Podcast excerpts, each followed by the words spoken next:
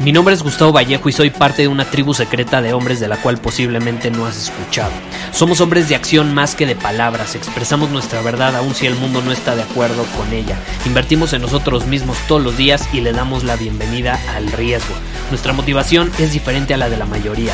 ¿Por qué? Porque jugamos para ganar en lugar de jugar para no perder.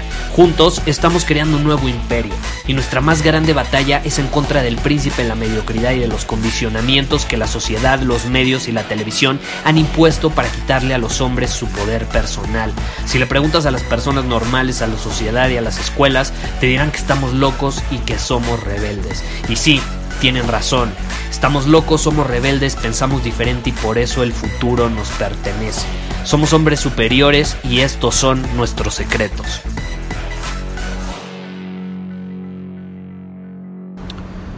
Hoy te grabo este episodio después de haber tenido una super conversación con mis amigos de mi mastermind. Como sabes, vine a Miami a un mastermind donde me reúno con personas increíbles que están impactando al mundo de diferentes maneras, en diferentes áreas, diferentes industrias, con diferentes mensajes. Y me encanta intercambiar ideas con ellos. Y justamente surgió esta conversación, por ejemplo, con uno de mis buenos amigos, Enrique Delgadillo, ya lo conocerás, si no lo conoces, búscalo, te lo recomiendo al 100%.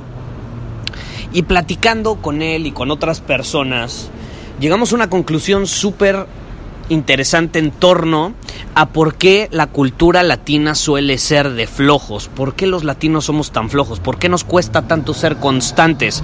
Eh, si hay sonidos de fondo, perdóname, pero estoy en medio del balcón en la ciudad porque adentro hay más ruido que afuera, aunque no lo creas, entonces te estoy grabando este episodio eh, pues en medio de la ciudad y como lo puedes escuchar de fondo de pronto pues va a haber sonido, te pido una disculpa, pero quiero transmitirte este mensaje ahorita que lo tengo fresco. Literalmente me salí al balcón para compartirte esta idea que acabamos de platicar hace unos minutos, literalmente. Entonces, ¿qué pasa?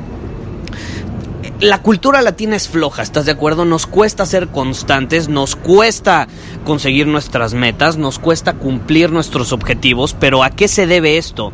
¿Por qué nos sucede esta situación? Y eso, es una de las cosas sobre las cuales estuvimos platicando, porque de hecho tomando en cuenta que nos enfocamos en diferentes nichos, en diferentes industrias, eh, cada persona con la que estoy en este momento tiene audiencias de miles y miles, si no es que de millones de personas que lo siguen de alguna manera en redes sociales, en, por email, que han visto sus videos de, de todos ellos. Y todos esos, todas esas industrias, todas esas audiencias, muchas veces diferentes, de, que, o sea, forman parte, esas audiencias son parte más bien de, de personas de diferentes edades, de diferentes culturas, países, etcétera. Todos tienen en común algo. Obviamente todos enseñan en español, por lo tanto todos sus seguidores son de habla hispana, principalmente latinos, y todos tienen en común algo, que uno de los mayores problemas es que las personas batallan para ser constantes, batallan para tomar acción. Porque uno de los principios del hombre superior, como sabes, es tomar acción. Pero ¿por qué nos cuesta tanto tomar acción? ¿Por qué nos cuesta tanto superar nuestros límites como sabemos que lo tenemos que hacer? Y es muy sencillo y muy interesante también. Si te pones a pensar, los países con mayores recursos generalmente se encuentran cerca del Ecuador. Te repito, los países con mayores recursos se encuentran cerca del Ecuador. ¿Y qué pasa? Somos países increíbles. ¿Cuántas veces no has escuchado?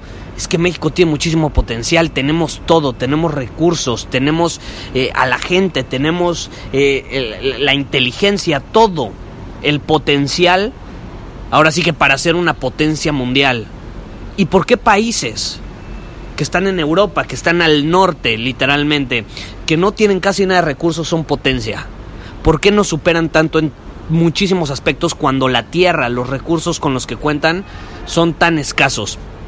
Y es muy sencillo, es precisamente por esa razón, porque las culturas que están más al norte, más al sur, es decir, más cerca de los polos, entre más cerca están, muchas veces más desarrolladas se encuentran en cuanto a tecnología, en cuanto a habilidad física, mental. ¿Por qué?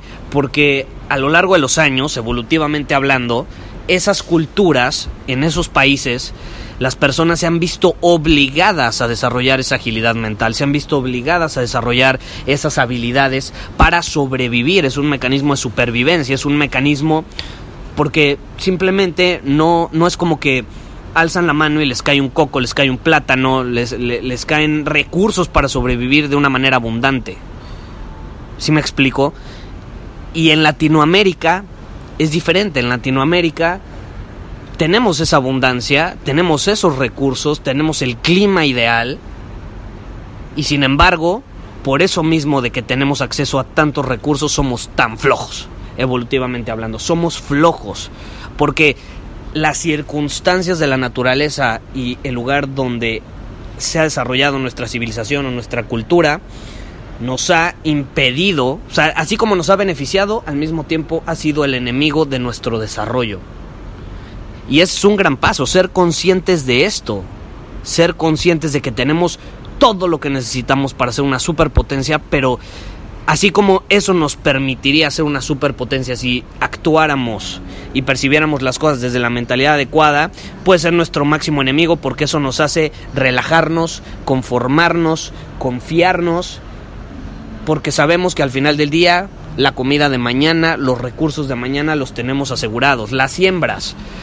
Hay países donde cuando sembraban, estamos hablando hace cientos, miles de años, sembraban en, ciertas áreas de la tierra y sabían que tenían ciertos meses para esas siembras y que después durante más meses, si no es que la mayoría del año, no iban a poder sembrar porque la tierra, el clima no lo permitía. Entonces, ¿qué pasaba? Sembraban lo máximo que podían durante los meses cuando era posible y obviamente estratégicamente guardaban semillas para el futuro, pensaban estratégicamente para sobrevivir en el futuro, no es como que se comían todas las semillas y todo el alimento que producían durante esos meses y ya llegaban los meses donde no, pues se iban a morir de hambre, ¿estás de acuerdo? No era posible. Entonces tenían que pensar estratégicamente.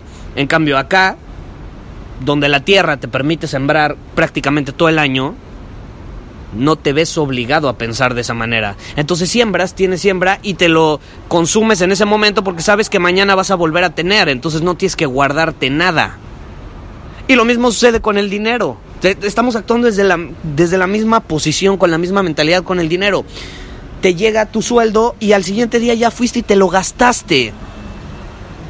Estamos programados de esa manera, pero es importante ser conscientes de ello para al final del día actuar de una manera diferente y revertirlo, ver las cosas de una manera diferente y poder revertirlo. Entonces, ¿cuál es la lección en esta situación? ¿En qué área de tu vida, en qué momento, en qué meta, en qué objetivo que tú tienes te has autosaboteado por no pensar a largo plazo, por no pensar estratégicamente para llegar hasta donde quieres llegar?